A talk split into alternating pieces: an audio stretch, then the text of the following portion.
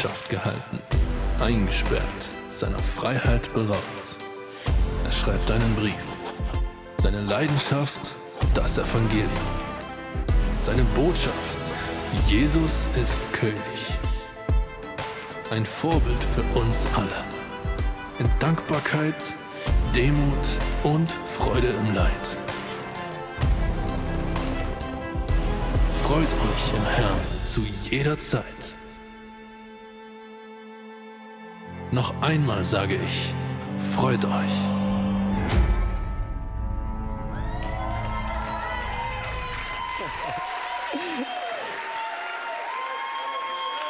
Danke, danke.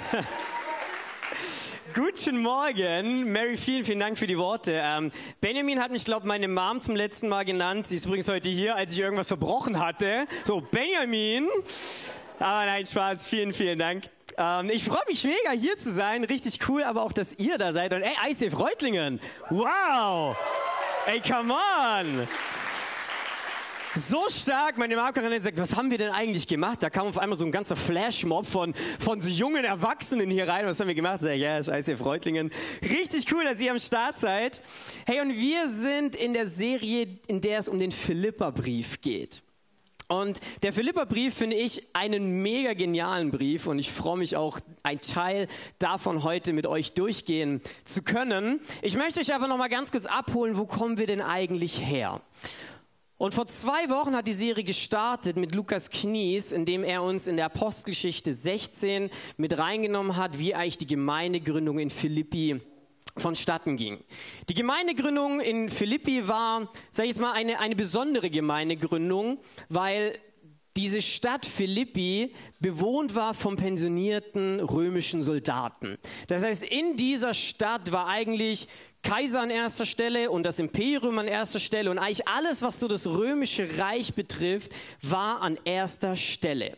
Man hat es damals gemacht, das war eigentlich gar nicht mal so blöd, weil man dachte, wenn ich im Grenzgebiet und Philippi stand oder war eine Stadt nahe der Grenze, wenn ich dort eine, eine pensionierte Armee habe, dann kann ich auch im, im Angriffsfall von irgendwelchen Feinden schnell eine Armee mobilisieren. Und zum Gleichen habe ich dort auch irgendwelche Kulturträger, ja, also die quasi dort das römische Reich hochhalten. Und in diese Stadt kam dann ähm, Paulus und hat dort ein, ja, hat dort evangelisiert. Und Evangelium war damals eigentlich der Ausdruck für eine Verkündung, wenn ein neuer Herrscher, ein neuer Kaiser, was damals gottgleich eigentlich war, also der Kaiser war damals gleichzusetzen, er hat sich selber erhoben, gottgleich gemacht, wenn ein neuer Kaiser, ein neuer Herrscher, ein neuer Retter an die Macht kam. Das war immer für alle wunderbar, weil dann gab es immer erstmal Steuererlassung, das hat jeder Kaiser gemacht, damit das Volk ihn liebt. Also haben sie sich eigentlich gefreut. Und Paulus kommt jetzt aber und sagt, ich bringe euch jetzt einen neuen Retter, einen neuen Herrscher, einen neuen König und erzählt von Jesus war damals jetzt, glaube ich, in der Stadt nicht unbedingt so die frohe Botschaft, wie sie jetzt heute kennen und äh, wurde jetzt, glaube ich, auch nicht ganz so gut aufgenommen. Trotz allen Umständen, es wurde die Gemeinde in Philippi gegründet und an diese Gemeinde schreibt Paulus jetzt den Brief aus dem Gefängnis in Rom. Und David hat letzte Woche den ersten Teil mit uns, ist den ersten Teil mit uns durchgegangen, in dem Paulus eigentlich dauernd schreibt, was er für eine innige Freude hat. Er freut sich über die Gemeinde, er freut sich eigentlich über die Umstände. Naja, die Umstände wahrscheinlich eher nicht, aber er freut sich darüber, dass die Gemeinde auch trotz der Umstände in Philippi und er sitzt dort im Gefängnis und bekommt von der Gemeinde in Philippi Unterstützung. Zum einen finanziell, aber auch zum einen einfach von dem Gesandten von Philippi und darüber freut er sich. Und er schreibt, eigentlich wisst ihr, weiß ich nicht mehr, ob ich den nächsten Tag überleben werde. Ich weiß nicht, ob ich sterbe oder ob ich weiterlebe, aber ich freue mich trotzdem. Alles ist schön hier im Gefängnis, es ist wunderbar, weil ich Jesus habe. Und der Schwerpunkt von dem Teil von letzter Woche, wer die Predigt noch nicht gehört hat, unbedingt nachhören, war, deine Umstände bestimmen nicht dein Gut, sondern eigentlich ist es Jesus, den du in dir hast und an dem du Freude haben kannst und auch Freude haben sollst, egal welche Umstände es sind. Und Paulus endet quasi mehr oder weniger und sagt, ja, Völlig egal, ob ich sterbe, ist es gut, weil dann bin ich bei Jesus. Wenn ich aber weiterlebe, ist es auch gut, weil dann kann ich hier noch euch dienen. Und egal, was eigentlich passiert, ist es super und umso schöner ist es auch, wenn wir zusammenstehen. Und an dieser Stelle wollen wir jetzt heute weitergehen. Und bevor wir jetzt aber gleich in meine Message einsteigen, darf ich den genialen, und ich darf wirklich sagen, genialen Ruben hier vorne auf die Bühne bitten. Denn er, denn er wird mit uns diesen Brief lesen und ähm, ich mach dir mal Platz. Und ganz ehrlich, Ruben, noch zwei Worte zu dir. Es ist wirklich cool, mit dir unterwegs zu sein. Du bist es eine Ehre für mich, dass er heute lesen wird, weil ich habe so viel schon von dir profitieren dürfen und ich habe einfach Bock, mit dir weiter unterwegs zu sein. Deswegen vielen Dank. Ich halte meinen Mund. Viel Spaß. Philippa 1, 27 bis 2, 18. Eins ist wichtig. Ihr sollt als Bürger eurer Stadt leben, wie es dem Evangelium von Christus entspricht damit ich, ob ich nun komme und euch sehe oder ob ich wegbleibe, von euch erfahre, dass ihr in einem Geist gefestigt seid und eines Sinnes den Kampf für den Glauben an das Evangelium fortführt. Lasst euch in keiner Weise von euren Widersachern einschüchtern.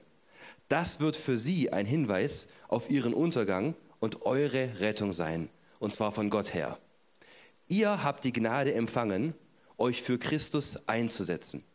Nicht nur an ihn zu glauben, sondern auch für ihn zu leiden, indem ihr denselben Kampf führt, den ihr an mir gesehen und von dem ihr jetzt hört.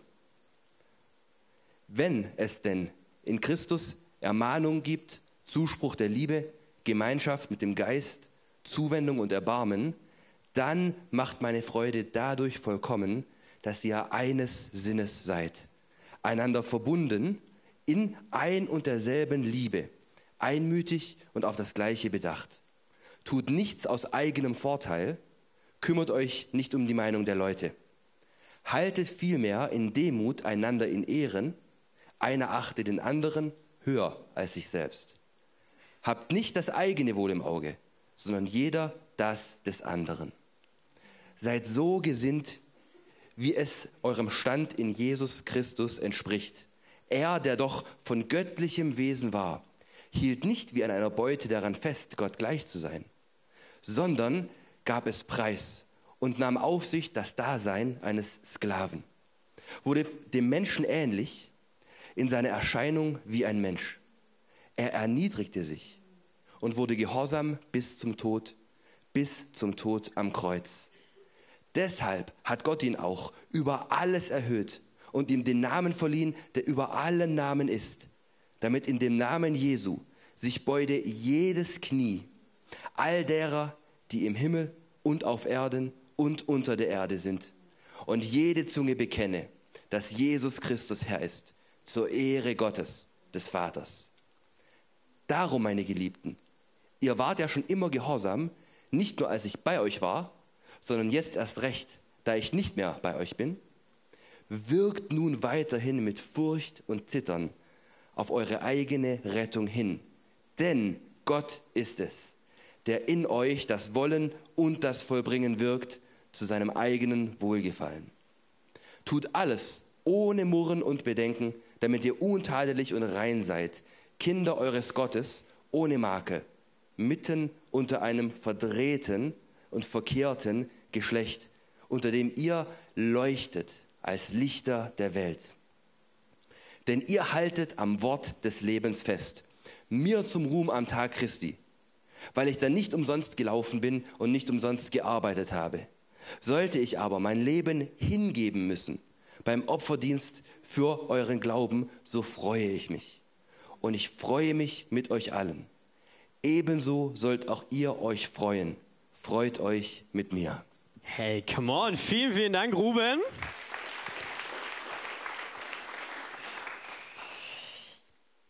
Yes, und wir wollen auch direkt einsteigen in den ersten Abschnitt. Philippa 1, Vers 27 bis Kapitel 2, Vers 4. Ihr könnt gerne eure Bibeln zur Hand haben, wir werden immer wieder in den Text reingehen. Und der Titel meiner Predigt ist heute Himmelsbürger sein, aber wie? Und in diesem ersten Abschnitt von, von Philippa 1, 27 bis 2, Vers 4, legt Paulus extrem zwei Schwerpunkte. Er legt zum einen den Schwerpunkt auf die Einheit und zum anderen geht er noch weiter und legt den Schwerpunkt auf Demut. Und deswegen ist mein erster von zwei Punkten, ich habe heute nur zwei Punkte dabei, Einheit in Demut. Einheit, wie es in der unserer deutschen Übersetzung heißt, wurde damals in der griechischen Übersetzung mit Koinonia geschrieben. Und Koinonia kann man übersetzen mit Gemeinschaft. Aber jetzt nicht einfach nur so ein Kaffeekränzchen sonntags nach der Church, man sitzt zusammen, geht irgendwie noch was essen oder so eine Gemeinschaft. Nein, Koinonia war damals der Begriff unter anderem für siamnesische Zwillinge. Das heißt, wenn siamnesische Zwillinge waren, hieß es, sie haben eine Koinonia. Oder anders gesagt, eine Art von GmbH, also eine Beteiligung an einer Firma, an einem Projekt. Ja? Es ist sehr breit gefächert, natürlich, aber der Kerngedanke darin ist nicht, dass man einfach nur beisammen sitzt und irgendwie Spaß aneinander hat, sondern Koinonia bedeutet vielmehr dasselbe Blut, auf derselben Seite stehen, die gleiche DNA, die gleiche Gesinnung. Und wenn man möchte, kann man den, den gesamten Philipperbrief eigentlich runterbrechen auf diesen ersten Abschnitt. Sogar noch weiter zu gehen auf den ersten Vers 27. Ich lese noch mal ganz kurz vor. Eins ist wichtig, ihr sollt als Bürger eurer Stadt leben, wie es dem Evangelium von Christus entspricht, damit, ob ich nun komme und euch sehe oder ob ich wegbleibe, von euch erfahre, dass ihr in einem Geist gefestigt seid und eines Sinnes den Kampf für den Glauben an das Evangelium fortführt. Man könnte es auch anders übersetzen. Das Entscheidende ist, lebt als Bürger von Gottes Reich so, dass es im Einklang mit dem Evangelium von Christus steht. Also dieser Einklang ist hier Koinonia, also eine Einheit, eine Gemeinschaft. Und im Endeffekt wäre es für Paulus ja super einfach gewesen. Er macht eine Begrüßung, sagt, wie schön und dankbar er eigentlich ist für das, was die Gemeinde in Philippi ihm geschickt hat. Sagt dann eigentlich noch in diesem Vers wunderbar, lebt als Bürger des Reiches so, dass es im Einklang mit dem Evangelium steht. Abschiedsgruß, Ende, kürzester Brief, glaube ich, in der gesamten Bibel. Wäre easy gewesen. Wunderbar. Aber Paulus geht noch einen Schritt weiter an diesem Punkt. Aber warum eigentlich? Ich meine, wisst ihr, die Gemeinde in Philippi war eine Gemeinde, die super, also super lief, würde man im heutigen, in der heutigen Zeit sagen, wo man eigentlich nicht unbedingt jetzt irgendwelche mahnenden Worte nochmal hinschreiben muss. Ja, es war eine Gemeinde, die aufgeblüht ist. Es gibt andere Gemeinden, wenn man die anderen Briefe liest von Paulus, die sind schon sehr knackig. Tut dies nicht und das nicht und das macht die falsch und das nicht und das nicht. Findet man tatsächlich im Philipperbrief nicht. Aber er geht trotzdem hin und setzt noch einen drauf. Und das lesen wir weiter in Kapitel 2, Vers 2. Dann macht meine Freude dadurch vollkommen, dass ihr eines Sinnes seid, einander verbunden in ein und derselben Liebe, einmütig und auf das eine bedacht. Und ich habe vorhin erwähnt, dass er eigentlich in, in, in den vorherigen Versen, also bevor dem heutigen Abschnitt, also vor Vers 27, sagt, wie viel Freude er eigentlich schon hat. Und trotzdem setzt er jetzt nochmal einen drauf und sagt, macht meine Freude vollkommen, so dass er quasi überfließt vor dieser Freude. Wenn ihr einmal in Einheit als Brüder und Schwestern im Einklang mit dem Evangelium oder mit dem Evangelium Jesu Christi lauft und aber auch in Einheit eines Sinnes, einander verbunden in derselben Liebe. Also auch hier merken wir der unglaubliche Schwerpunkt von Paulus auf dieser Gemeinschaft, dieser Eins, auf dieser Koinonia. Ja, zum einen mit dem Evangelium und zum anderen aber auch unter uns als Bewohner, als Brüder und Schwestern. Und Paulus geht sogar noch mal einen Schritt weiter. Also er hört nicht auf und sagt, so müsste sein, es reicht, wenn ihr mit Jesus Christus im Einklang seid. Er sagt auch nicht, es reicht auch, wenn ihr nur Einklang miteinander habt, sondern er geht noch mal eins weiter und er erzählt uns eigentlich auch, wie diese Einheit unter uns auszusehen hat. Man merkt halt doch, dass Paulus es unglaublich auf dem Herz hatte, dass Gemeinden aufblühen und Gemeinden wachsen. Und er wusste aus der Vergangenheit, auch von den anderen Gemeinden, was passiert, wenn Gemeinden nicht mehr in Einheit laufen oder wenn Stolz, Hochmut oder Arroganz in Gemeinden Einzug halten. Und er wusste es und deswegen legte er diese beiden Schwerpunkte in diesem ersten Abschnitt, diese Einheit und jetzt in dem nächsten Abschnitt, wo er noch mal eine Stufe tiefer geht, den Gedanken von Demut. Und in Vers 3 und 4 lesen wir das. Dort schreibt, tut nichts zum eigenen Vorteil, kümmert euch nicht um die Meinung der Leute, haltet vielmehr in Demut einander in Ehren. Einer achtet den anderen höher als sich selbst. Habt nicht das eigene Wohl im Auge, sondern jeder das des anderen. Und genau das ist dieser Demutgedanke. Und für mich ist Demut ein sehr spannender Begriff, weil ich den aus meiner Kindheit, aus meiner Jugendzeit sehr, sehr falsch verstanden habe.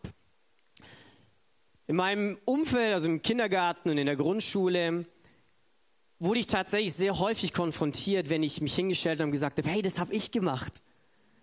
Das heißt, du bist arrogant, du bist stolz, du darfst sowas nicht sagen, das gehört sich nicht. Dieses Feedback habe ich früher immer bekommen. Wenn ich gesagt habe, hey, guck mal, das habe ich gemacht. Ja, wo ich eigentlich stolz auf was war, wurde mir gesagt, du bist arrogant. Und deswegen ist bei mir eine ganz, ganz ungesunde Beziehung zu diesem Begriff Demut entstanden, weil ich habe für mich Demut äh, damals dann auch so interpretiert und auch gelebt, dass ich nichts mehr sagen durfte, worauf ich auch stolz bin oder was ich geleistet habe, sondern für mich war es immer, ach, war doch nicht so ach, nee, bin ja nicht ich gewesen. Ach nee, guck mal, die anderen, guck mal, ich kann eh nichts.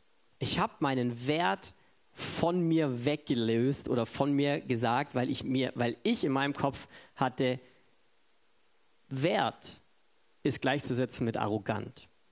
Und das ist aber ganz falsch und das möchte ich hier an der Stelle auch wirklich betonen. Demut ist nicht zu sagen, ich kann nichts, ich bin schlecht, ich bin schwach, alle anderen sind besser, das ist es nicht. Aber Demut ist ganz einfach zu wissen, was man kann, aber auch zu wissen, was man nicht kann. Das ist Demut. Leute, natürlich, man darf stolz sein, was Gott einem gegeben hat. Ja, nimm das an, freu dich, was man kann und sei stolz darauf. Es ist gut zu wissen, dass es Gott einem gegeben hat. Wir machen das nicht selber, okay? Das ist eigentlich noch so ein Komma in diesem Satz drin. Dem und das zu wissen, was man kann, Klammer, von Gott gegeben oder woher kommt's, Klammer zu, aber auch zu wissen, was man nicht kann. Und genau das ist es. Ja, ich darf dankbar sein für das, was ich kann, für das, wie ich bin. Voll in Ordnung. Aber ich darf auch sagen, ey Leute, ich kann halt auch das und das nicht. Dann ist das keine Schande, das ist voll okay. Demut ist, sich einfach selbstbewusst zu sein, wo ich gerade stehe, sich nicht zu überschätzen, aber sich auch eben nicht zu unterschätzen. Demut hat noch einen zweiten Aspekt, den, den wir jetzt eher in diesem Brief tatsächlich finden, als jetzt von, von, von meiner Herleitung her. Und zwar ist Demut auch den anderen höher zu achten als sich selbst. Ein dienender Gedanke könnte man es auch formulieren. Und wir sehen das in, in Vers 3, da steht, seid nicht selbstsüchtig, strebt nicht danach, einen guten Eindruck auf andere zu machen. Vers 4, denkt nicht an euren eigenen Angelegenheiten, sondern interessiert euch auch für die der anderen und für das, was sie tun. Ja, also Demut ist nicht nur der, der erste Teil, sondern Demut ist auch der zweite, dieser dienende Gedanke, sich nicht besser darzustellen, als man ist und die Bedürfnisse des anderen einfach auch höher zu sehen als die eigenen. Ich mache euch mal ein paar Beispiele, damit ihr versteht, was ich eigentlich in diesem ganzen Demutsgedanken meine. Es sind ja zurzeit, jetzt ist wieder so Sommersaison, ne, bricht ja an, Frühling, Sommersaison, da sind ja immer einige Hochzeiten. Und an jeder Hochzeit ist, glaube ich, das Essen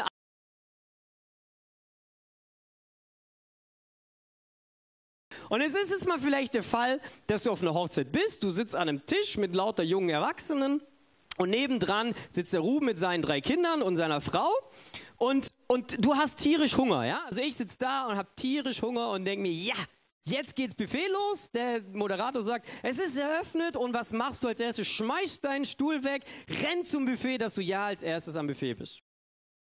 Das wäre jetzt eher nicht so der Demutsgedanke, sondern Demut wäre in dem Fall zu sagen, okay, ich sehe den Ruben mit seiner Frau und seinen drei Kindern am Nachbartisch. Zwei von den drei Kindern, die schreien schon, weil sie Hunger haben. Ich lasse denen den Fort und sage, hey, wollt ihr nicht zuerst zum Buffet? Selbst wenn vielleicht ich näher am Buffet wäre oder ich meine, ich hätte das Recht dazu, als erstes am Buffet zu sein, weil ich ja schon so lange nichts mehr gegessen habe. Ja, also ich stelle mein Bedürfnis unter das von Ruben. Ein anderes Beispiel, erst tatsächlich gestern ähm, von meiner Frau und mir. Wir waren, wir waren gestern Abend zum Essen noch verabredet und wir waren davor, also in Schwenningen, wir waren davor im City-Rondell. Und wir laufen durch City-Rondell und ich weiß nicht, ob ihr es wisst, aber da gibt es einen Blue Bricks Shop. Also das ist quasi so ein Lego-Shop in billig. Ähm, und ich wollte da unbedingt mal rein. Ich wollte mal gucken, wie sieht dieser Lego-Shop aus, ne? oder dieser Blue Bricks Shop. Und wir laufen dahin, und wie es halt so ist in so einem Shopping-Center, auf dem Weg dorthin ist eine Modeboutique. Und meine Frau sieht in der Auslage so ein, ein, eine Bluse und äh, ich war so auf dem Weg in den Shop rein und sie, Schatz, würde mir das stehen? Und hält so eine Bluse hoch. Und ich so, okay. Ja, Schatz, sie würde dir stehen. War auch wirklich so. Im ersten Moment dachte ich, könnt ihr wie stehen. War nicht gelogen. Und was macht meine Frau? Und das ist unter anderem ein Grund, warum ich sie liebe. Ich liebe sie noch aus tausend anderen Gründen. Sie hängt diese Bluse wieder hin und sagt, wir können ja, nachdem wir in dem Blue Bricks Shop waren, nochmal dahin gehen. Ist das nicht genial? Wow! Also sie hat ihr Bedürfnis, jetzt diese Bluse zu, anprobieren zu wollen, unter mein gestellt, dass ich jetzt in diesen Shop will. Meine, wir waren in drei Minuten in diesem Shop durch, sind dann auch in die Modi-Boutique gegangen. Es war dann tatsächlich nicht ganz so, dass wir, dass es uns beiden gefallen hat, diese Bluse, dann haben wir sie nicht gekauft. Aber der Gedanke, ne, das ist, sie hat ihre Bedürfnisse in dem Moment unter meine gestellt. Und ich will euch noch ein drittes Beispiel machen, damit es vielleicht noch mal ein bisschen deutlicher wird, was Demut auch in unserem Raum, also gerade auch in, in, in, in Gemeinde bedeuten kann. In Gemeinde ist es meistens so, dass du Leute an gewissen, gewissen Leitungspositionen, Leitungsstellen hast, ähm, weil sie da mal eingesetzt waren. Aber Demut wäre es, zu schauen, gibt es vielleicht jemanden in der Gemeinde, der besser geeignet wäre der mehr Stärken hat in diesem Bereich als jetzt vielleicht ich, der jetzt gerade in dieser, in dieser, Leitungs, in dieser Leitungsrolle bin. Und denen zu sagen, hey, ich sehe dich mit deinen Stärken, ich möchte dich befähigen, dass du mich überholst, dass du meinen Platz einnimmst, weil ich weiß, dass du stärker bist in diesem Bereich. Und nicht krampfhaft daran festhalten, aber ich bin doch jetzt hier. Aber ich bin doch jetzt. Das ist Demut, wie wir es in der Gemeinde auch praktisch umsetzen können. Nicht daran festzuhalten, wo du gesetzt bist, sondern zu schauen, gibt es Leute in deinem Umfeld, die vielleicht besser geeignet wären, weil Gott ihnen mehr Gaben oder mehr Stärken in diesem Bereich gegeben hat. Man kann es ungefähr so vergleichen wie ein Blick aus einem Fenster. Du bist daheim, du schaust aus deinem Fenster heraus und du siehst erstmal die Leute auf der Straße. Ja, du siehst, was sie machen. Du siehst, gestern habe ich unsere Fenster geputzt, habe ich gesehen, wie sie ihren Garten äh, gepflegt haben und wie sie dann tatsächlich, und ohne Witz, ne, da muss ich kurz erzählen, zu dritt, zu dritt darüber diskutiert haben, in welchem Winkel sie die Hecke jetzt schneiden wollen, dass es jetzt auch zum Gesamtbild vom Garten passt. Ich habe mich, hab mich fast nicht mehr bekommen, aber ähm, genau. Ne? Also das ist, das ist der Blick, den ich meine. Seh zuerst die anderen Leute um dich herum und erst dann kommst du. Ja? Dein Bedürfnis wird unter die der anderen gestellt. Das Gegenteil davon wäre der Blick in Spiegel. Wenn du in den Spiegel guckst, wen siehst du? Dich. Du siehst dich und nur dich. Und das ist der Unterschied zwischen Demut und zwischen aber auch Hochmut, Arroganz oder Stolz. Du siehst die anderen oder du siehst dich. Und wir haben jetzt diese zwei Komponenten herausgearbeitet und ich hoffe, ihr konntet mir folgen aus diesen zwei Texten. Wir hatten einmal diese Einheit, diese Koinonia und wir hatten das andere in Vers 3 und 4, die anderen höher zu achten als sich selbst, sich selbst nicht besser darzustellen, als man ist. Und setzt man diese Komponenten zusammen, gibt es nämlich genau diese Einheit in Demut. Und warum ist es wichtig, dass wir das zusammensetzen? Ich mache euch ein Beispiel. Kennt ihr das, wenn man so aus Spaß in einer, in einer Jugendgruppe oder auch so früher, ein, ein, jemand hat angefangen zu massieren, dann hat sich jemand anders vorne dran gesetzt, dann hat der, der massiert wurde, weiter massiert. Und ne, so, so hat man so eine Kette, ne, so eine Massagekette. Das ist für den ersten Top, der in der Reihe ist, weil der wird massiert und muss nicht massieren. Für den letzten ist es ein bisschen so die A-Karte, ne? weil der gibt nur und bekommt nichts. So, jetzt haben wir diesen, habt ihr den Gedanken von dieser Linie Kette? Ja, wunderbar. Jetzt pass auf. Jetzt macht diese Kette, bildet eine Einheit, indem sie einen Kreis macht. Und was passiert? Jeder arbeitet, aber auch jeder bekommt. Und deswegen ist dieser Gedanke, diese Einheit in Demut so wichtig, dass wir das nicht voneinander trennen, weil sonst haben wir irgendwann diese, diese, diese Kultur, diese Mentalität, ja, einer gibt nur, einer stellt immer nur die Bedürfnisse und den anderen und bekommt nichts. Und deswegen ist es wichtig, diese beiden Begriffe zusammen zu sehen. Und Paulus sein Schlüssel für eine gesunde Gemeinde ist und war damals Einheit in Demut oder Einheit durch Demut. Und das ist der erste Punkt für heute. Aber wie kommt Paulus jetzt drauf? Ich meine, gut, klar, Paulus war jetzt vielleicht ein Cleverle, er war jetzt nicht auf den Kopf gefallen, aber so wirklich könnte man jetzt sagen, ja schön, Paulus, dass du das sagst, aber woher nimmst du denn jetzt überhaupt diesen Gedanken? Und dafür gehen wir jetzt im Text weiter und kommen zu einem so interessanten und so genialen Abschnitt, dass man darüber eigentlich eine eigene Predigt halten müsste, sollte, könnte. Und ich hoffe, dass ich das runterbrechen kann auf die letzten Minuten, die mir noch verbleiben. Denn dieser Abschnitt 5 bis 11, das ist der nächste Abschnitt, ist tatsächlich im Philipperbrief auf jeden Fall, wenn nicht sogar einer der schönsten, krassesten, tiefgehendsten Abschnitte im Neuen Testament. Und bezeichnet wird dieser Abschnitt als Christushymne, als Messias-Hymne und was nicht noch alles für Hymnen. Also das ist ein, ein frühkirchliches Kirchenlied, wenn man so überlegt. Ne? Und man kann sich vorstellen, die Gemeinde in Philippi sitzt im, sitzt im, im, im Garten ähm, von, von, vom Gemeindehaus und äh, singt dieses Lied oder singt diesen, diesen Vers oder diese Verse. Und ich möchte ihn euch ganz bewusst vorlesen und liest ihn gerne mit, weil das ist wirklich, Leute, das ist zum einen der tiefstgehende Abschnitt in der gesamten, im gesamten Neuen Testament, ist aber auch der Abschnitt, worüber sich die Theologen am meisten streiten. Also es ist wirklich, wie gesagt, man müsste eigentlich eine eigene Predigt drüber machen. In, Vers 5 lesen wir, geht so miteinander um, wie Christus es euch vorgelebt hat. Obwohl er Gott war, bestand er nicht auf seine göttlichen Rechte. Er verzichtete auf alles er nahm die niedrige Stellung eines Dieners, in manchen Übersetzungen steht sogar Sklave an, und wurde als Mensch geboren und als solcher erkannt. Deshalb hat Gott ihn in den Himmel gehoben und ihm einen Namen gegeben, der höher ist als alle anderen Namen. Vor diesem Namen sollen sich die Knie aller beugen, die im Himmel und auf der Erde und unter der Erde sind und zur Ehre Gottes des Vaters werden alle bekennen, dass Jesus Christus Herr ist. Wow. Was für ein, was für ein Abschnitt, was für ein, ein Text. Ähm, ich finde es genial. Und in diesem Text ist es, ist es wunderbar, den einfach auch zu lesen, zumindest wenn man die letzten drei Verse nimmt. Wir wollen aber bewusst mit den ersten Versen einsteigen. Denn dieser Text ist so markant, weil wir, ich sag mal, auf eine einzigartige Art und Weise den Charakter und, den, und das Wesen Jesus Christus erleben, spüren und auch sehen dürfen. Denn wisst ihr, anhand von Entscheidungen, die jemand, eine Person trifft, kann man wunderbar Rückschlüsse auf seinen Charakter schließen, ohne dass man es wirklich offen kundtut. Und wir wollen uns die Entscheidungen, die wir in den ersten paar Versen lesen, das ist 6, 7 und 8 wollen wir uns erst anschauen, bevor wir dann weiter in den nächsten Teil gehen.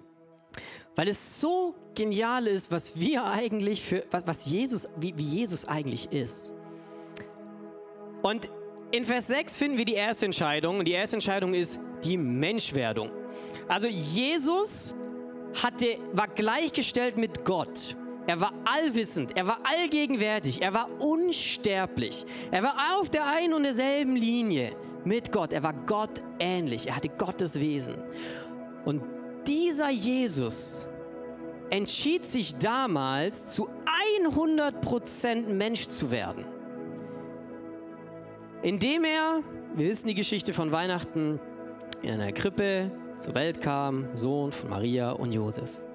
Und dieser, dieser Jesus gab alle Privilegien auf, die er hatte. Er war unsterblich, ich habe es gesagt, er war allgegenwärtig, er gab es auf. Und er wusste, er wusste, dass wenn er auf die Erde kommt, dass er hier getötet wird. Er wusste, dass er nicht mehr überall sein kann. Er wusste, dass er nicht mehr alles weiß. Ja, wir lesen manchmal ich kenne den Zeitpunkt nicht, wann der Vater denkt. Nur der Vater kennt den Zeitpunkt, wann er wiederkommt. Er wusste es nicht. Und all das gab er auf, um Mensch zu werden, um 100% Mensch zu werden. Und er wird auch weiterhin Mensch bleiben oder ist Mensch geblieben, sogar nach der Auferstehung. Er ist gestorben, also er ist gestorben, ist auferstanden, ja, absolut. Das wäre, sonst hätte das Evangelium gar keinen Sinn. Aber er bleibt 100% Mensch und 100% Gott. Das muss man sich bewusst werden lassen. Er ist nicht, er hat Gott nicht verlassen und ist nur Mensch. Er ist 100% Gott und er ist 100% Mensch. Und er hat nie zu keinster Weise gedacht, die Vorteile, die er hat, die Privilegien, die er hatte im Himmel, zu seinem Vorteil zu nutzen, sondern ihm ging es immer nur um die anderen und nie um sich selbst. Ich meine, wie selbstlos ist dieser Jesus eigentlich? Und die zweite Entscheidung, die wir sehen, ist in Vers 8. Und zwar ist die zweite Entscheidung seine soziale Stellung. Also mal unabhängig davon, dass er sich schon von, von Gott als, also als, als Mensch wurde zu 100 Prozent und sich dadurch ja schon erniedrigte, entschied er sich auch dann noch in den niedrigsten Stand zu wechseln, den man wahrscheinlich für diese damalige Zeit eigentlich kennt. Ich meine, es waren, Maria und Josef waren nicht verheiratet. Es war ein unverheiratetes, ja, verlobtes Pärchen, aber von den beiden ist er im Prinzip das Kind. Er ist in der Krippe auf die Welt gekommen. Ich meine ganz ehrlich, ne, so, wir sind jetzt auch schon alle ein paar Jährchen alt. Wenn du jetzt die Wahl hättest, würdest du, in welche Familie würdest du wechseln? Würdest du in eine Familie wechseln, die vielleicht mehr Geld hat, die vielleicht keine geschiedenen Elternteile haben, die vielleicht in einer höheren Position sind, die mehr Ansehen genießen? Wo würde deine Wahl hinfallen? Stellt euch einfach mal die Frage, wo würde die Wahl hinfallen? Keine Sorge, Mama, ich würde meine Familie wieder wählen.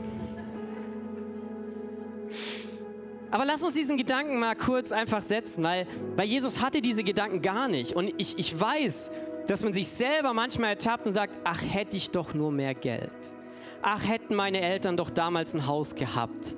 Ach, hätte ich doch damals.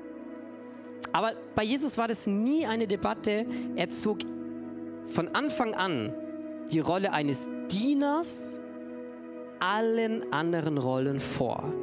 Wie unglaublich dienend ist dieser Jesus eigentlich? Ja? Und ich meine, geht man davon aus, Jesus ist Gott, dann wie unglaublich dienend ist eigentlich unser Gott? Und die dritte Entscheidung, ich habe es vorhin kurz angerissen, ist sein Tod. Er ist gestorben, er ist am Kreuz hingerichtet worden, damit du und ich wieder Gemeinschaft mit Gott haben können, dass wieder diese Gemeinschaft hergestellt wird, dass deine und meine Sünden vergeben sind, dass sie mit, mit ihm am Kreuz besiegt und genagelt worden sind. Nur dadurch können wir Vergebung empfangen, durch seinen Tod. Und dieses Kreuz, mir ist es so bewusst geworden, wie das damals wirklich ein, ein Folterinstrument war wenn ein römischer Bürger, bevor ein römischer Bürger gekreuzigt worden wäre, hätte so viel mehr passieren müssen, dass er quasi sein Vaterland verraten hätte. Nur dann wäre er gekreuzigt worden. Das war die schlimmste Bestrafung selber. Und die Juden gingen damals davon aus, dass wenn du gekreuzigt wirst, dass es eine Strafe von Gott persönlich ist. Für die gab es dieses Kreuzigung, Tod, gab es gar nicht. Bevor dort jemand gekreuzigt wurde, gab es andere Strafen. Aber diese, diese, dieses Bewusstsein, dass er gestorben ist am Kreuz, für dich und für mich, ey, Wahnsinn. Mir ist es so wichtig, dass wir das begreifen, wie liebevoll und wie opfernd auch Jesus einfach war. Er hat sich komplett hingegeben, komplett für dich und für mich. Und ich meine, sind wir mal ganz ehrlich, wenn man jetzt so eine, eine Hymne jetzt heutzutage irgendwie äh, vertonen würde, dann weiß ich jetzt nicht, ob das wirklich als Loblied durchgehen würde, wenn man anfängt und er hat sich, er hat sich äh, erniedrigt und dann hat er sich auch nochmal erniedrigt und dann ist er auch noch am Ende gestorben, wurde gefoltert. Ähm, weiß ich nicht, glaube ich nicht. Aber was passiert mit dieser, mit dieser umgedrehten Ordnung, die, die Jesus damals durch diesen ganzen Prozess der Erniedrigung bis zu seinem Tod aufgestellt hat, ist, wir haben eine neue Ordnung, die für uns als Himmelsbürger, dieser Philipperbrief ist Überschrift Unterschrift, Klammer, Untertitel, Himmelskolonie. Und wir leben dort in dieser Himmelskolonie. Hier auf Erden leben wir als Himmelsbürger. Und der Titel ist Himmelsbürger sein, aber wie? Und damit wir als Himmelsbürger leben können, hat Gott uns diese neue Ordnung gegeben. Nicht von unten nach oben arbeiten, nein, von oben nach unten arbeiten. Und wir lesen es in Matthäus 20, Vers 16, die Ersten werden die Letzten sein und die Letzten werden die Ersten sein. Und das Schöne daran ist, man könnte auch hier wieder jetzt einen Strich ziehen und sagen, alles klar, wunderbar, Depri. Aber das Schöne ist, diese Lobeshymne ist hier ja noch nicht vorbei. Denn jetzt kommt ja erst das Geniale daran. Ab Vers 9. Deshalb hat Gott ihn in den Himmel gehoben und ihm einen Namen geben, der höher ist als alle anderen Namen.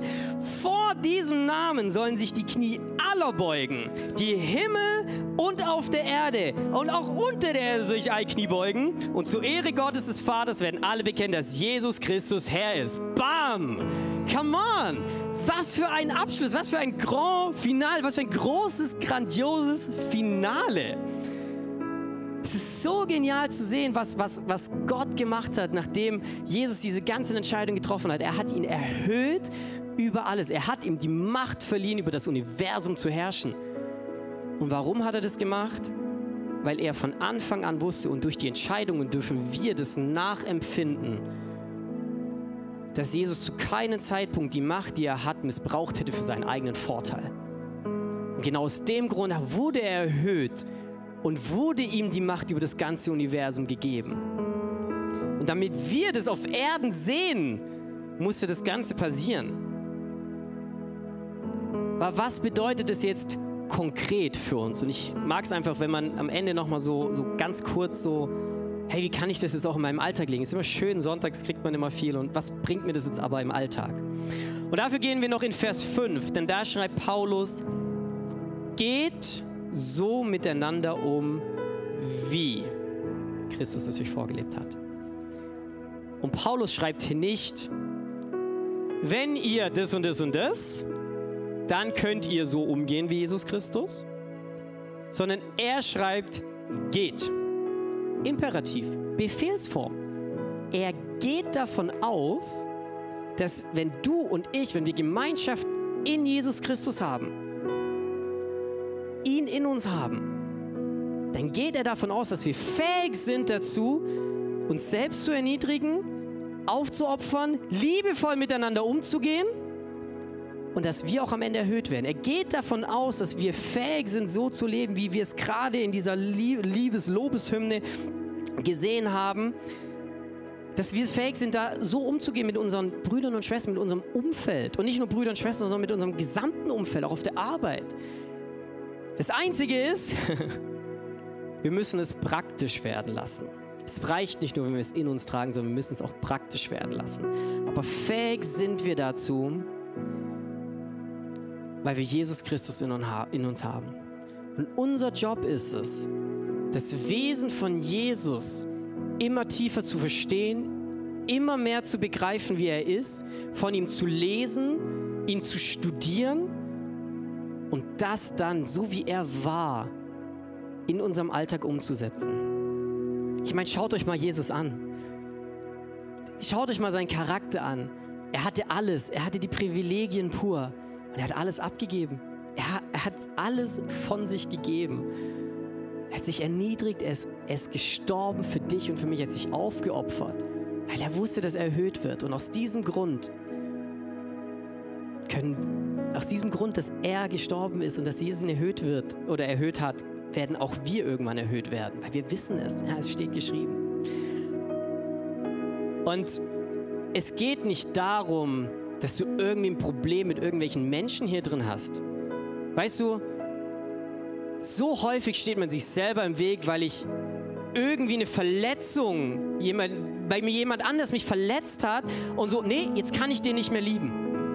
Wenn ich den Lars hier unten sehe, ist einer wirklich meiner, meiner besten Freunde. Wir sind sehr eng zusammen unterwegs. Und ganz ehrlich, wenn ich ein Problem mit ihm habe oder er mit mir, dann sprechen wir das an und dann klären wir das. Es geht nicht darum, dass wenn er mir irgendwie eine blöde Nachricht schreibt und so sage ich, nee, jetzt bin ich aber beleidigt auf den Lars, nein, jetzt kann ich nicht mehr mieten. Nein, Leute, es geht hier nicht um irgendeine persönliche, persönliches Dilemma, was wir hier haben. Es geht darum, wenn wir als Himmelsbürger leben wollen, dann ist es unser Job, das zu überwinden und das Wesen von Jesus zu erkennen und das praktisch werden zu lassen. Das ist unser Job.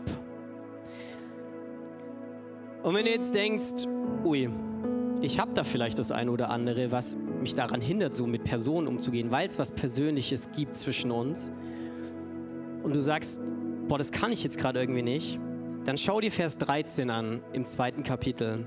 Denn da steht, denn Gott ist es, der in euch wirkt, sowohl das Wollen als auch das wirken zu seinem Wohlgefallen oder auch handeln. Ja, in anderen Übersetzungen handeln, vollbringen. Weil er in uns ist, können wir so handeln. Er bewirkt es, dass wir es wollen und er bewirkt auch, dass wir es tun. Und zum Abschluss zusammenfassend zu sagen, wenn man alles rundum nimmt, Teil 1 und Teil 2, also Einheit in Demut und Vorbild Jesu Christi, das war übrigens der zweite Punkt, ich habe es nicht bewusst erwähnt, ist, unsere Aufgabe ist es, Jesus Christus immer ähnlicher zu werden, in Einheit mit der gleichen Gesinnung, in Demut zu laufen, die durch Christus bereits in uns ist. Nach dem Vorbild Jesus Christus in selbstloser, dienender Liebe, den anderen höher zu achten als sich selbst. Und Leute, ich glaube, wenn wir das in unserem Alltag umsetzen, dann können wir die Gesellschaft verändern, aber nicht nur hier in der Church, sondern grundsätzlich. Weil das ist ein Schlüssel, der uns fehlt. Und Paulus macht uns in diesem Abschnitt unglaublich darauf aufmerksam, wie wichtig das ist. Und ich möchte euch ermutigen, fangt an, das ab jetzt zu leben. Nicht, ah ja, morgen, ah, morgen ist Feiertag, kann ich ja nur Gedanken drüber machen, ah ja, am Dienstag. Nein, Leute, lasst es uns jetzt anfangen, so miteinander zu leben und lasst uns hier in der Church anfangen. Lasst uns in der Church anfangen. Wenn wir von hier anfangen, dann tragen wir es auch raus. Und das war der Gedanke von, von Paulus damals in, in, in, die, in der Gemeinde in Philippi. Fangt an, in der Kirche so zu leben, dann werden wir die Gesellschaft verändern.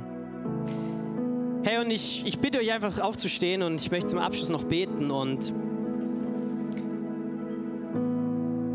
Wir werden, wir werden gleich links und rechts, also von euch aus gesehen, links und rechts an der Bühne Gebetsteam haben. Wenn du merkst, hey, da ist gerade irgendwas aufgekommen, dann möchte ich dich ermutigen, geh zu, zu diesem Gebetsteam. Sie lieben es, mit dir zu, zu beten und, und bring's wirklich vor Gott, bring's ans Kreuz und sag ihm, hey, das und das steht mir im Weg, ich möchte das, ich möchte das abgeben. Und ich weiß nicht, ob ihr wo du in deiner Beziehung zu Gott stehst, ob du vielleicht frisch im Glauben bist, ob du schon lange unterwegs bist oder ob du vielleicht auch Gott noch nicht hast.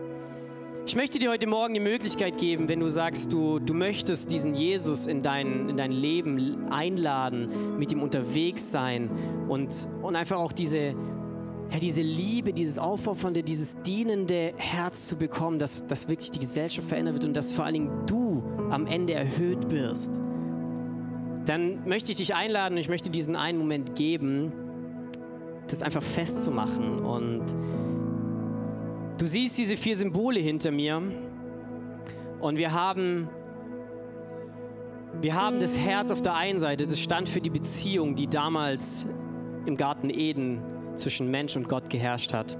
Dann kam der Sündenfall, es ist diese Weggabelung, wo eine Trennung kam.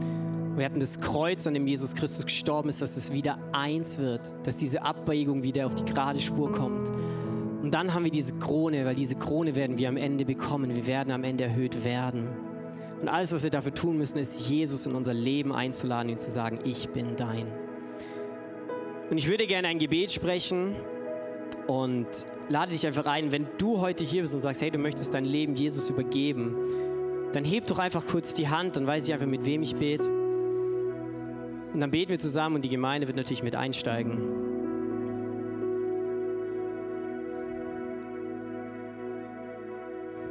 Ist denn jemand da? Wenn nicht, ist auch easy.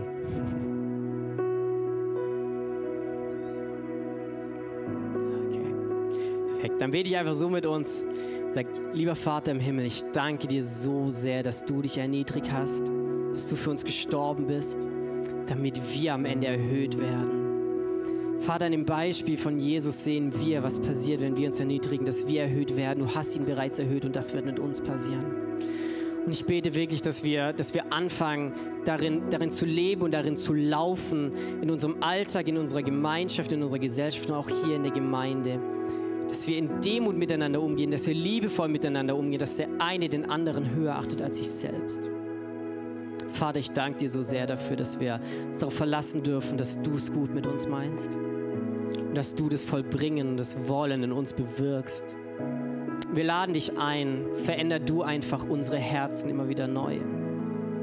Und leg du den Finger auf die Situation, wo wir nicht so laufen, wo wir nicht so unterwegs sind. Vater, ich danke dir so sehr. Amen. So schön, dass du dabei warst. Lass uns doch ein Like da und tipp auf Abonnieren und auf die Glocke, dann wirst du kein Video mehr verpassen, das von uns online geht. Uns wird es aber auch riesig freuen, dich in Person kennenzulernen. Komm noch mal sonntags vorbei in einer von unseren Locations und dann wird es uns riesig freuen, dich dort kennenzulernen. Auf der Seite haben wir einen QR-Code zu PayPal und auch einen Link mit anderen Zahlungsmethoden, wenn du sagst, dass du uns finanziell unterstützen möchtest. Vielen Dank für alles, was du gibst. Uns wird es auch riesig freuen, dir zu helfen, in deinem Leben mit Jesus durchzustarten. Wenn du heute dein Leben Jesus gegeben hast, dann kontaktiere uns mit dem Kontaktformular unten in der Beschreibung und dann wollen wir dir helfen in den ersten Schritten mit Jesus. Und auch wenn du was mit Jesus erlebt hast, hey, dann lass es uns auch wissen. Wir wollen es mit dir mitfeiern und dir auch helfen auf deinem Weg mit Jesus. Uns freut wenn du dabei bist und dabei bleibst. Bis zum nächsten Mal. Ciao, ciao.